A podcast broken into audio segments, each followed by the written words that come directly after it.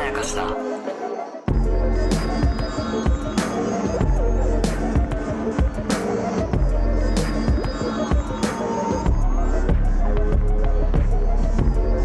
どうも、おしまいそうきです。高野湊です無。限まやかしとは映画やドラマや漫画や小説などのフィクション、すなわちまやかしを無限に貪り続けている私たち二人がそれらの感想や考察を述べていくラジオランラジオ番組でございます。ます。えーサイレント、えー、5話の4本目、5の4でございます。 もう5の4を当たり前にしちゃダメなんだよね。まあね、えーでも順番に聞いてね。うん、順番にぜひ。えー再生リストというところにまとめてあったりしますので、YouTube だとね、Spotify だと、えー、Podcast だと遡れば順番になってるので、なってます。はい、よろしくお願いします。はいまだ話すことありますかい、やー、今回はねう、ん。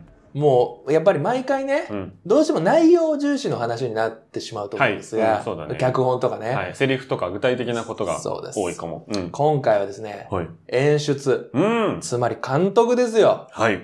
風間博樹監督が、はい。 1、2話のね、うん監督やって、まあ全体を統括する監督ですよ。風間博樹監督が戻ってきて、おう。あまたのマジックをかけていったと。あまたなんだ。いや、あまたですよ。そうか。俺、すごそいんな気づけてないかもしれなすい。ごかっった。もう本当に今回すごかった。あの、今回、はいあの、マジで今まで一番テクニカルな話になるから、はいガチで置いていく可能性あるけ ど、本当にどうか、これはね、ドラマが好きな人たちには知ってほしいの。視点としてインストールしたいっていうね。うん、したい。だから、ちょっとあの、できるだけ平易な言葉うんでやるけど、うんついてきてほしはいっい。ていうのを含めて。優しいまあ、まず、やっぱりね、はいあの、一応もう一回言っとくと、うん風間監督と僕は、あの、えっと、戦友です。はい。あの、数年前から、うんあの、仕事でちょっと会って、で、それから一緒に企画書を書いてなるはほ、ど落ち、企画書を書いては落ち、うん。で、普通にそういうの関係なく飯とか食いに行くうん。関係ではあります。うん数ヶ月に一回とかですけど、っていう人がね、はい。もう、このね、民放のうんゴールデンタイムうのん。ドラマに大抜擢ですね。31歳ですからね。そうね。で、大抜擢されて、はい同じく大抜擢の脚本家の脚本で、うん。何してくるかと思ったうら、ん。もうボコボコに、うん。もうバチバチに攻めてきたわけですよ。1話のね、はい。もうあの雪といい、あー、あまあそうか。とやっぱ最初のファーストカット。はいあれやっぱり、うんあれクレーンでしたね。あーあの、そのこう、つむぎちゃんがこう、階段を降りてくじゃはないいはいはい。マンでショこれンの。そうそうそう、んマンションの階で、あら、あーって降りてくるのを、こうやってクレーンで上から降りてくんですよ。うん。あのね、やっぱね、クレーンの方が大変なわけ。ほ今はね、空撮だったら大抵ドローン使うの。う。なるほど。でもね、ドローンっていうのは、やっぱりね、ちょっとね、軽くなるの、映像なが。るほど。これ印象でしかないんだけどね。ほクレーンだとね、やっぱりね、どっしりね、こう、あの、地に足ついた絵う。になるの。もうこの時点で、もうね、あのね、やっぱね、もう覚悟が違うと思った。思っていう。ところからの5話ですよ。うん。 5話で、やっぱりね、最大の魔法ね、はい。最大の魔法からやっぱり先に言うけど、うんまあやっぱそこじゃない電話シーンです。電話シーンか。あれ、やばいことやってる。うん。もうこれ、みんな感動してたでしょはい。電話のシーン。はい。あの、ずーっとつむぎちゃん映してねう。ん。で、ずーっとつむぎちゃんが喋ってんの。うん。で、基本的には、あの、港くんのうん、うんのはい。相づちだけ聞こえるわけですうよ。ん。確かに。すごいいいシーンだなと思った。うん。でも俺が、あれって思ったのほはう、後半でやりとりでね、うん。セリフが被ってんのよ。おお。電話のセリフと、ほあの、普通のみん、つむぎちゃんのセリう。フが。はい。これで、あれこれおかしいぞって思ったの。なんでかっていうと、普通の電話シーンだったら、うん。声が被るってことはありえないの。なるほど。なんでかっていうと、はい。基本的にドラマっていうのは、うん電話シーンは別々に撮るから。あーえっ、と、一番一般的な電話シーンの撮り方があります。まず最初に、片方だうけん。電話してセリフを言う。うん。で、相手側のセリフ、うんこの場合の湊くんですね、うんのうんうんは、うん現場にいるスタッフさんが代わりに言うなるほど。なるほど。で、相づちを打ってもらうう。ん。で、終わり。うん。で、その後後日別の人が、相手方、例えばこの場合だったら湊くんがうん。セリフを言うんだけど、その時は、あの、相手のつむぎちゃんのセリフはもう取れてるから、用意できたらそれを聞きながらうん、相づち打ったり、あなるほの、どセリフをやるっていなるう、ほど。まあちょっとアフレコに近い形はいはいなはいんですうが、んただ、これはねうん、あの、しょうがないんだけど、技術的に。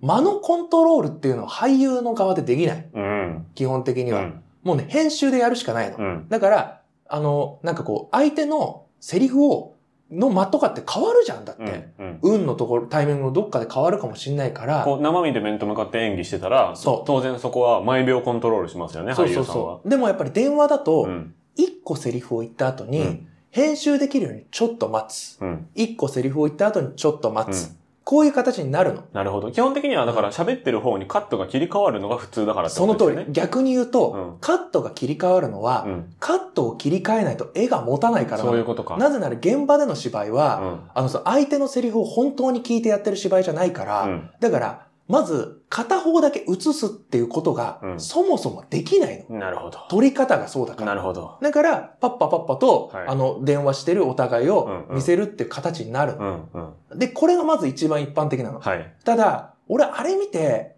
いや、やってるとしたうら、ん一番、これもありえないんだけど、あの、現場に湊くんにいてもらう。うん。うん。それはあり得るかなと思った。なるそほど。の電話役の、その、現場の、例えばうん助監督さんがだい代わりにセリフ言ったりするんだけど、その代わりに俳優さん本人を呼んでうん、きて、鈴鹿王子さんが来てて、鈴鹿王子さん側の音を取るときと同じように、同じような間で一発目取ってそうもらうってそうそこうそとうですよそね。う。だから、うんその場にいてもらってやるっていうのは、一応ありえなくもないけうんど、うんただ、それは相手の芝居のためにうん、一人の映らない俳優さんうん。を拘束するってね、ことだ稼か働ら時間がね。そう。これ、だいぶ良心的だったり、だいぶこだわってないとありえないから、うんこれでもありえないなと思ったの。うんうんまあでもやってたとしたらこれだろうと思って、はいはいじゃあどうしたのかなって思ったら、あの、公式で、あの、ちゃんと発表がありまして、本当に電話したっていう。出てましたね。いや、ありえないからね。へ電話のシーンでマジで電話するって。だからつまり、その2現場同時に稼働してるってこといにや、なるわほけんですとよね。そういうことなの。だから、うん本来だったら、うんそこにいるチームうは、ん一人のワンシーンを撮るために必要なのうをん分割してんのよ。うん。分割して、でも別にあの、かかる労力変わんないから、はいはい。だからあの、ただ分割するってだけじゃないんだよ。うんもうか関わってる人たちいっぱいいるよ。うん。で、その上で、電話して、うん、で、一発だよ。うん。あの長台詞うをん一発撮りしてんの。うん。で、そのま、だからもうワンミスが命取りなうの。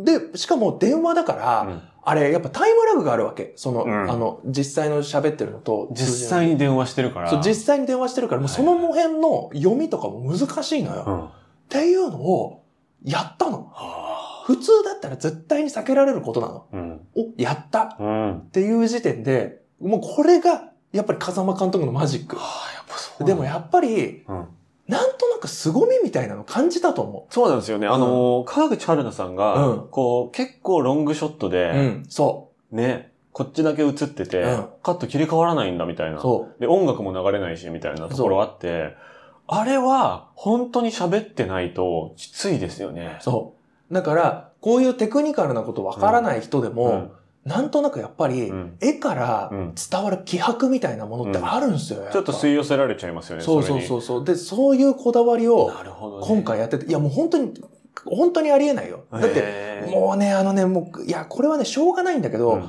僕も同じようなことやろうとして、うんやっぱダメだよって言われたことある。うーん。片方だけ映してたいっていうのを、いや、これだと間が持たないからって言われて、その時に俺も学んだの。あ、あそっか、そうだよな。電話のシーンって片方ずつ撮るから、ーうん。そっか、俺もああいう感じで、片方だけ撮るっていうのをうん見せるっていうのをやってみたかったんだけうど、あ、そっか、撮り方のこと考えるとそれ無理なのかと思っうてん書き換えたんだけど、は本当にやったよと思っい。て、なるほど。すごい感動したんですよ。はあ。で、高ま野さあ、んはね、脚本家です。僕脚本、はいそうそうそうそうそう。あ、そうか、それ知らない人は何のこっちゃないんですよ、ね。そうですね。そうそうそうそう。えがー、脚ゴール本家デンなんのでドラマを20話。あそうですね。ね真一人犯で人書いたフラグっていうのを一人で書いたんですけれども。電話のシーンめっちゃあったな。 そう、めっちゃあったでしょ死ぬほどあった。あったでしょ、うんそう、ああいう時にああいうことやりたかったけど、やっぱりそれはね、できない理由がいっぱいあるんですよ。ううんうんでもやっぱり今回それやったっていうのがやっぱすごかったっていうのと、はまあこんな形で、うん今回はね、風間マジックがね、うん結構あったんですよ。随所に。ね、で、やっぱもう一個は、うん僕はね、あのね、えっとね、古賀先生のところで、うん。あの、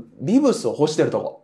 お最初のシーンじゃないですか。あれうね、ん。よく見ると、はいあれ背中の長回しなんですよ。あ、そうか。あれずっと喋ってるけど、あ、そうか。ずーっと表情見せないで、背中だけで、ね、本当に別れてるのみたいな話してんの。うんうんうんうんあれずーっと表情見せないの。あの、スピッツの CD の話してるとこスろ。ピッツのの CD の話してるところ。そう、え、俺全そういうところえ全然覚えてないな。覚えてないでしょあれね、ずっと長回しだから。はあ。しかも、セリ、背中だから。もうこういうことするのよ。で、しかも、うん背中の長回しっていうと思い出しませんか、うんあれですよ。あの、告白するとこ。あー内輪ではいはいはいはいあれも、うずーっと背中だったでしょん、そうだった。そのついてってるみたいそな、うね。そうそう。で、んそれで、あ、おばあ好きって言っていうところ、背中の長回しで私、これがおしゃれですよね。なるほど。前側からは想像させるっていうこそとうですね。そうそうそう。あれもね、視聴者を信じてないとやらないよ。確かにね。だって逆に言うと、長回しってうん俳優さんの芝居の見せどころなわけ。うん。見せどころだからむしろ俳優さんの顔とか撮った方がいいくらいなうのよ。ん。それをあえて背中でやるっていうのはうね、わあ、そう、ちょっもとう見直そう。全てを信じてないとできない。やっぱり、背中からの芝居でも、二人がどんな気持ちかうん、っていうのが伝わるって信じてないとできないし、うんこれでも飽きないっていう絵作うりんをしてないと絶対できない。頭の中で多分保管して、うん前から想像しちゃったから、ああ、そう、だからそれはね、やっぱね、いい撮り方とそういでいすよね芝居してるからなんですよ。あ頭の中でもう保管されちゃってて、そう。背中の長回し今思い出せないですもん、俺。思い出せないでしょ。でもうん見るとね、結構長いんですよ。うわあこそうか背中の長回しが。確認しよう。で、もう一個、はい。まあこれは、これがやっぱもう一個大きめのやつ。うん。で、もう一個ね、小さめのでね、すっごいおしゃれだったのがね、うんあのやっぱね、タイトル入るとこね。あ、今回はあれかあなの、まこ河原ちかゃ。なんそう、河原そうですよで、ね。まこちちゃんが来て、うんうんまたね、まこちゃんが来た時に、あの影だけ映すのもおしゃれじゃん。あ、そうだそうだそうで、だ。おしゃれじゃん。それで、うんあの影を見せた後に、うん顔のカットが一回入るの。うん。で、ザーっていう音が流れてて、で、もう一回戻したらあの二人で、うん。で、ただ何も言わないの。うん。で、それで引きになって、うん引きになって川とあの二人が並んでるの見えて、うんサイレントですよ。うん。このね、風間監督がね、引きのカットを入れるの。そう、確かにそこがね、まあ言っちゃあれだけど、本当ボンビャクのテレビドラマの、でしょ本当に人間の顔をアップで映してないと、は不安病っていうのがあってい。、いやー、もうよく言ってくれた。そんなにね、顔巨大じゃないからみたいな。だから、 そいけるからみたいな。そうですよね。だからもやい像とかだった ら、そのアップしか映ってない。もやい像だってでもね、うん引きでポツンとある観光映像とかありますけど。そうそうそうそういや、人間の顔もっと引けるからみたいな。いいこと言う。あの、あでも、それって、うんやっぱドラマ好きとしての観点ですよね。はいはいはい。これね、制作側の観点で言うと、うんやっぱりね、顔アップの方が楽なんですよ。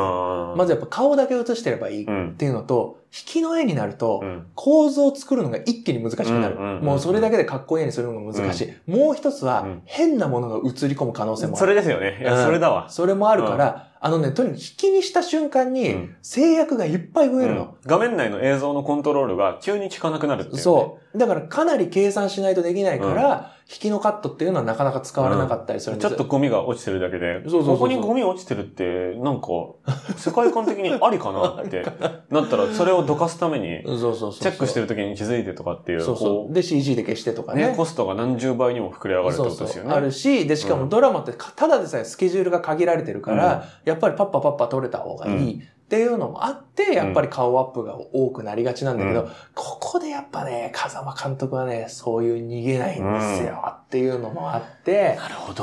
で、もう一個ある。はい。もう一個はねう、ん。つむぎちゃんがね、うん。あの、その、こう、ビブスとか干して、はいで、それであの、サイレントってタイトルが終わった後はい。の目覚め。ああ、最初の目覚めですそうね。。あの、つむぎちゃんが自分の部屋で起きて、うん。窓から光が入ってきてるところね。あれさ、同じようなアングル見ませんでしたか今回いや、え1話。 ?1 話は、え、港と起きるところそう。あれね、あーほぼ同じう。。あ、まあそうか。で、しかもちょっとずつ、んあの、えっと、こう、つむぎちゃんアップかはいはいはらい少しずつ引いていって、うん外が見えてくるっていうのもほぼ一緒。えー雨降ってますよね。でも、そう、1話は雨降ってんのに、うん晴れてんの。そうだそうだ。これも。もね、やったなと。なるほど。なんだよ、この、港くんが隣にいるときは雨でう、ん。別れたら晴れってどういうことやねんとか思ったけど、確かにな。こういうのもね、やっぱね、絵でうん。対比ね。対比もするし、うんまあそれこそなんかこう伏線回収みたいなことというか、うん対比とかやってくるんですよ。ここもね、おしゃれだった。すごい痺れるなって思った。で、な。うん。やっぱりね、もう一個の、はい。やっぱり特大なやっぱ、あれ、あれでしょ今、電話を最後にそう、港と電話したした時時に、に、じゃあね、またねって言っ港がそのまま寝ちゃってて、、そ目を開けるとというところう、ですそうね。、開けるとっていうと、あれもかっこよかったね。うんあれ。あれはね、素人でもわかる。あれは素人でもわかりますよね。マジックだって。あれ、皆さうんん気づきましたか、あれね、完全に暗転してないんですよ。うん。あれ見えてるんですよ。うんつまり何をやってるかっていうと、あれテクニカルな話をすると、はい。夜の照明の後に、うん。そのまんま朝の照明に変えて、うんそのまま芝居してもらってるんですよ。うん。あれ普通だったら一回暗くしてカットして、うんはいじゃあ衣装変えますとか、うん。やってから、うんはいじゃあ同じように寝てくださいって言ってやるよ。あれそのまんまやってるからね。うん。でもあれもね、役者さんの芝居信じてないとできないよ。そうですよ。だって眩しいもん。え眩しくて。 だってパッて目、目開けるのも結構大変でしょ、あれ多 分。だって朝の太陽の光みたいな光うをん。当ててるわけでしうょ。んそうだね。うんい。や、本当にそうだと思いますよ。違うよ。え違うよ。そうじゃないよ。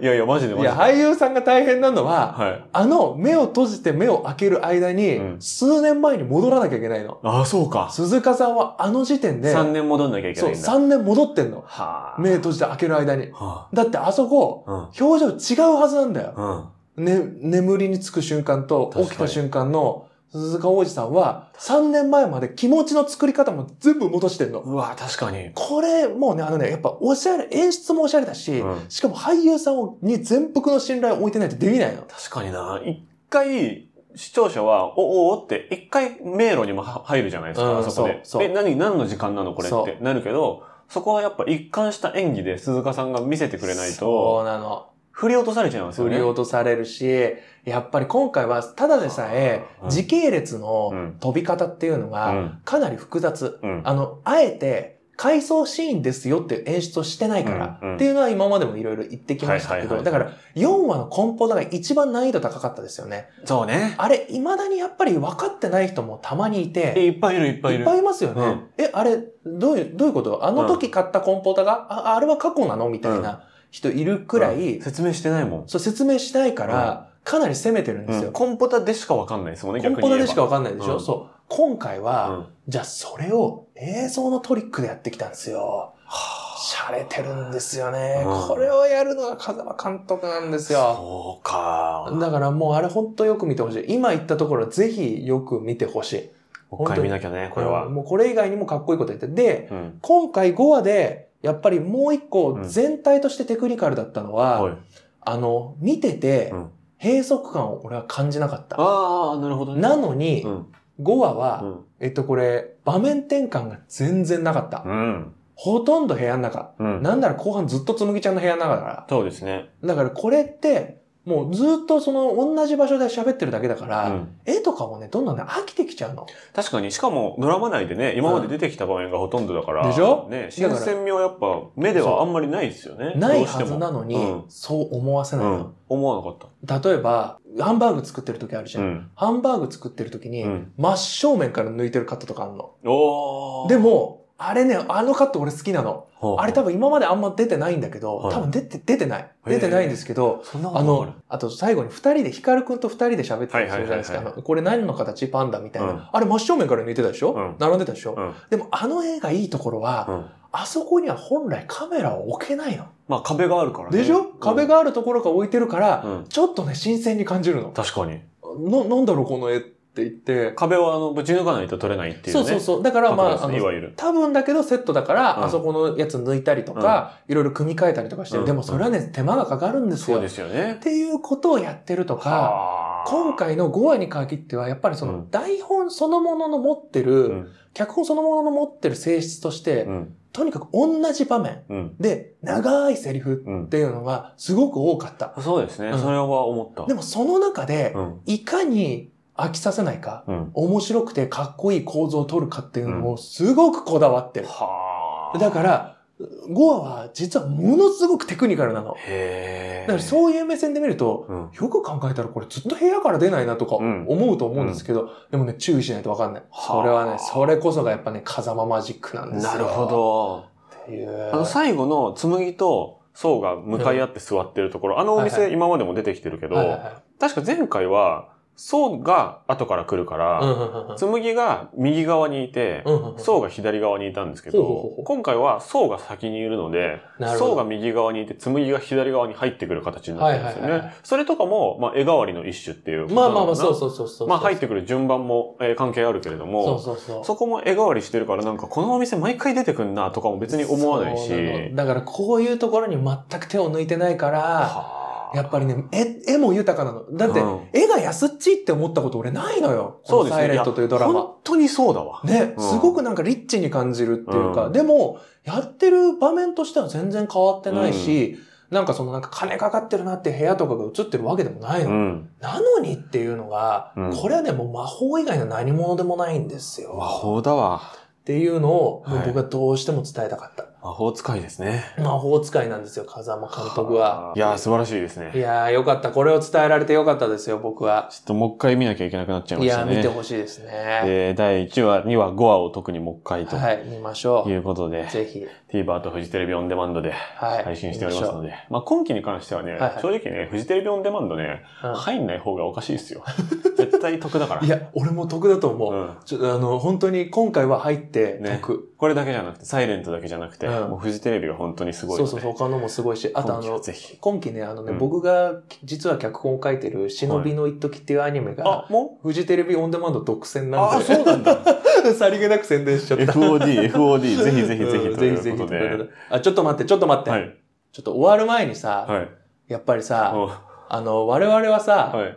最初に戦争をしたわけですよ。まあ、えー、5の1でね。そうそうそう。はいやっぱり主につむぎちゃん派か、はい。港くん派かっていうことだったと思う。まあ、どっちでもないんだけどね。どっちでもないんだけど、はい。で、やっぱ俺はさ、はい。まあ一晩頭を冷やして。頭を冷やして考えたのよ。はい。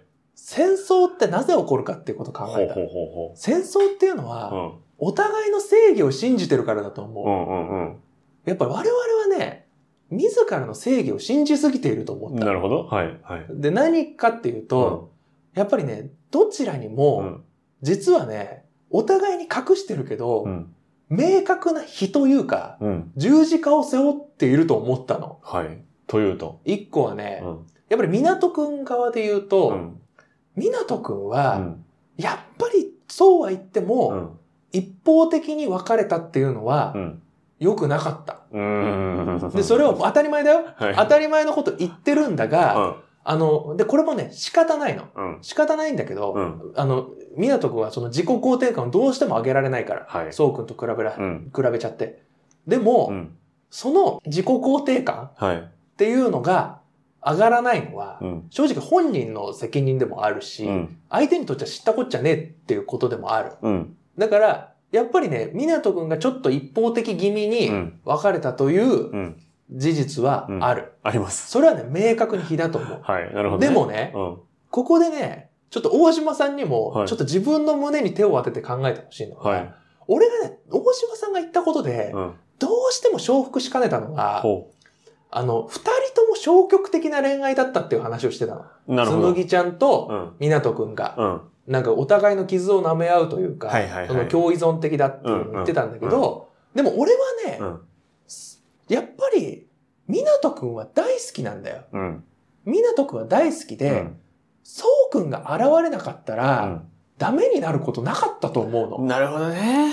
で、ここでう、ん。は俺はね、やっぱりね、つむぎちゃんが、い。どうしても今後背負っていって、いかなきゃいけないんじゃないかと思ってる十字架は、はい。やっぱり、みなとくんをそんなに大好きなうら、ん。みなとくんのことを理解してるんだったうら、ん。そうの影を出してはいけなかったと思そこはね、絶対そうですねう。。でしょうん。だって、さすがにう、ん。やっぱりさ、女性の方うんが過去の恋愛ってスパッと切れるじゃん。で、まあ一般的にはよくい言ますねうでしょ、んで、今回のもそうだと思った。うんかなり、いや、あの、スパッと切り捨ててはいないけど、うんちゃんとすがすがしく前を向いてる。うんでも、彼女はそうくんのことめちゃめちゃ引きずってんじゃんって思っちゃうの。うん。だって、やっぱりさ、どんなに仲良くても、うん元彼のためにあんなに一生懸命手話覚えますかとかう、ん。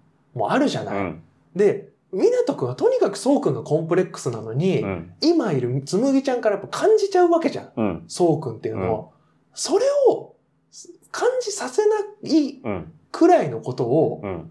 しなければ僕はならなかったと思う。わかる。本当にそれはね愛してるんだったら。すごいわかるんですうよ。んで、つむぎ側のうん考えをちょっと推測するとう、んまあ二通りあるかなと思ってうんて、一個は、港うのんコンプレックスを甘く見積もってた。甘く見つまんない。いやありえるありえる。これは非常めっちにあることで。あるあるで、これは多分結構ある。ゃありえる。うん、だいぶあると思う。で、それを二人を客観的に見てうるん、まこちゃんしか気づけてないっていうことで、まこちゃんは、なんでそんなに自分に自信ないんだろうねとかそ言うし、港にも今回うんこう言ってくれてる部分はあるんだけど、それもね、多分そんなに響いてないというう。響いかて、ない。だってそんなところが好きなんだけどね、みたいなこと言っちゃうんだもん。つそむぎは都度都度そこが好きみたいな、うそうそうそう。こういい方に転化しちゃって、うん港の中の総コンプレックスっていうのうが、んかなり重症だっていうことは、やっぱ甘く見積もってるよね。そうそうそう。で、、もう一つは、うんつむぎの中で、うん。その家族みたいな存在になっちゃってて、うんそれで一緒にいるのが楽だったっていうう話ももうしてるように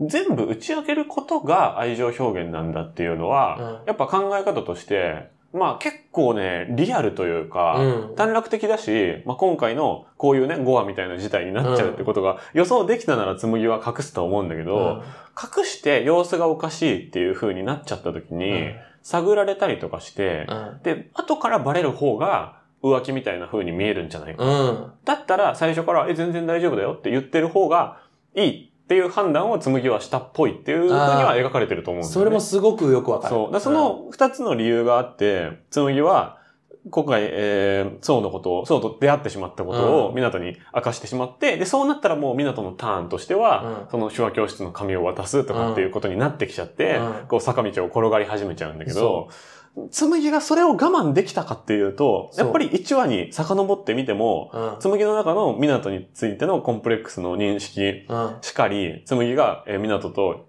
こう、秘密なしにえー、明けすけにやることが愛情表現であり信頼だってなっちゃってるっていうところは変わらないので、そ紬的にも、やっぱね、隠すという選択肢は、う。そう。取るのはめっちゃ難しいですね。そう。だからどっちうも、ん。これはミスなんと思う。ミスミスミスミスなんだけど、二、人のキャラクターを考えたら致し方ないっそうてそいううミスそう。をして、で、お互いのパーソナリティゆえうのん。一個のミス、うんないしは二個一個のミスがあって、うん。で、結果的にうん。二人は別れたっていうことだと、俺は、うんあの、落としどころをつけた。そうですね。だから、うん 痛み分けっていうので手を打ちませんか俺はね、最初からそうなんだよ。 俺は最初からそうなだんだかよ。ら、あのね、それ、そう、そうじゃないよ。いや、えそうじゃなかったよ、やっぱり。なんそか、うかな港くんをね、あのね、はいあんまり、だから、あの、ちょっとね、つむぎちゃんのうん。火をちゃんとね、火もあるよっていうをね紬の日はめっちゃある。そう、あるっていうことを僕はね、ちゃんとね、それをね、あのね、認めてほしかったの。わかるわかったわかった。港くんにもあるから。あるある。で、しかも、うん二人ともあるし、そう戻ってもやっぱちょっと直せないかなっていう感そじう、で。直せないのよ。唯一救われるとしたら、うん本当になんか不慮のちょっとしたことが起こんないといけなくて、うん。うん。例えばあの電車が、えー、紬の前で止まった車両に、層がいるっていうことはいが、はいはい。ない、なければよかったわけじゃないですければよかった。だからやっぱタイムリープして。そう、層 がね、ちょっとだってけいう車レベルよ両移動をね、うんもっと前の方にしてればよかったとか。そうそうそうそう。で、ちょっと見かけちゃったとしても、うんそこで、まこちゃんが駅にいて、そうあ、何してんの紬とかで、あー、えーとか言って、そあって、その瞬間に層を見たことを忘れちゃうみたいなう。。うん。追いかけないみたいな。そう追いかけることによっってあれ絶対気持ち高まってるから、そう。なんかね、ちょっとしたそういうね、バグみたいなことをね、第三者が起こさないとそダメですね。う。だからやっぱりね、これはね、元を正せば誰のせいでもないのよ。誰のせいでもないっていうだからね、でもセリフも今回ありましそたけうど。誰のせいでもないことがうん一番立ちが悪いんだと。で、しかもまあね、最後にまとめるとね、はい。これ両方とうも、ん。やっぱりそうくんなのよ。うん。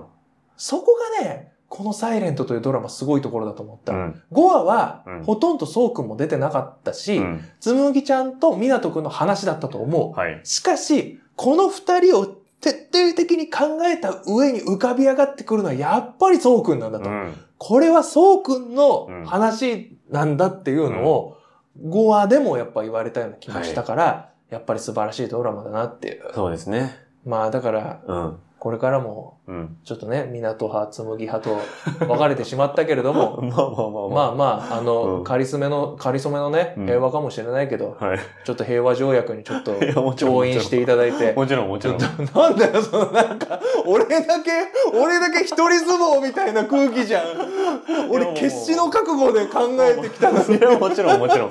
最初からそうでに。すいよ。やーでも、いや、そんなことない。僕はね、やっぱね、あのやっぱりね、あの、つむぎちゃんの非を認めてくれて俺は良かったよ。やっぱりいや、火あるよ、あなた紬にもなんあったっていて、うそんなん、全然ありますうよん。でもやっぱり僕はそれを否定したいがあまりに、やっぱりうん湊くんの非を隠してしまったの。ああ。でもまやあっぱり湊くんも、やっぱりちゃんとミステイクしてるしし、てるし、んそうで、二人とものこう、なんていうのかな、うんその、難しいけど、うーん、1かじゃないし、ん5話で2人とも救済解放されたんだよなっていうのは、やっぱりこう、そ思う、思うんですう。よ。それは僕も思います。それ本当に。それ派なんですよ、俺は。はい、 でも、救済されたとは思ってるけど、うんうんでも、大島さんはだいぶう、んつむぎちゃん寄りだから、あのね、 大島さんねやっぱそうなあのかなの、大島さんの個人的な話になっちゃうけそうなどの、かな大島さんね、あのね、女性の自立もの好きす ぎなの。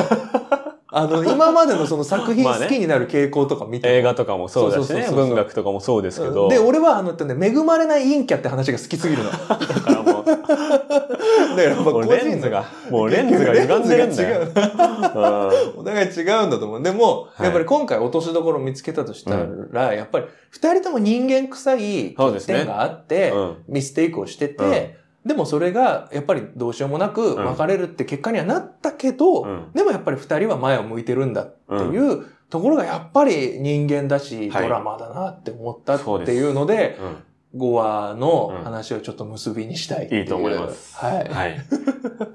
はい。飯をを。食うっていうね。飯を食う二ってい人う。とも飯をそう食いに起きるというところそうでそうそうえーまあ、前半の終わりとしては良いのではないでしょうはい、そうですね。素晴らしかったか。でとすいよ、う本当総に。括でいいですかね。はい。はい、ありがとうごあざいりまがす。とうございます。そんなね、真面目に別にね平和条約考えるほど燃えてないから、別に。 俺が勝手に、勝手に自分で燃えて。 まあいいんですけどね。はいはい。というわけで、はいえー無限前かしは YouTube と Podcast で配信しております。はい YouTube のチャンネル登録やグッドボタン、はいえー、Podcast 特に Spotify のチャンネルのフォローとか5点満点の星付け、Twitter のフォローなどなど、えーよろしくお願いします。押せるところ全部押していてくだ押させい。るとこ全部、とりああえずぜひはぜいひ。うんあの、下に向いてる親指以外は全部押してもらってはい大丈夫です。そうですコメントなどもお待ちしております。はい以上、大島康之でした。高野湊斗でした。ありがとうございました。ありがとうございました。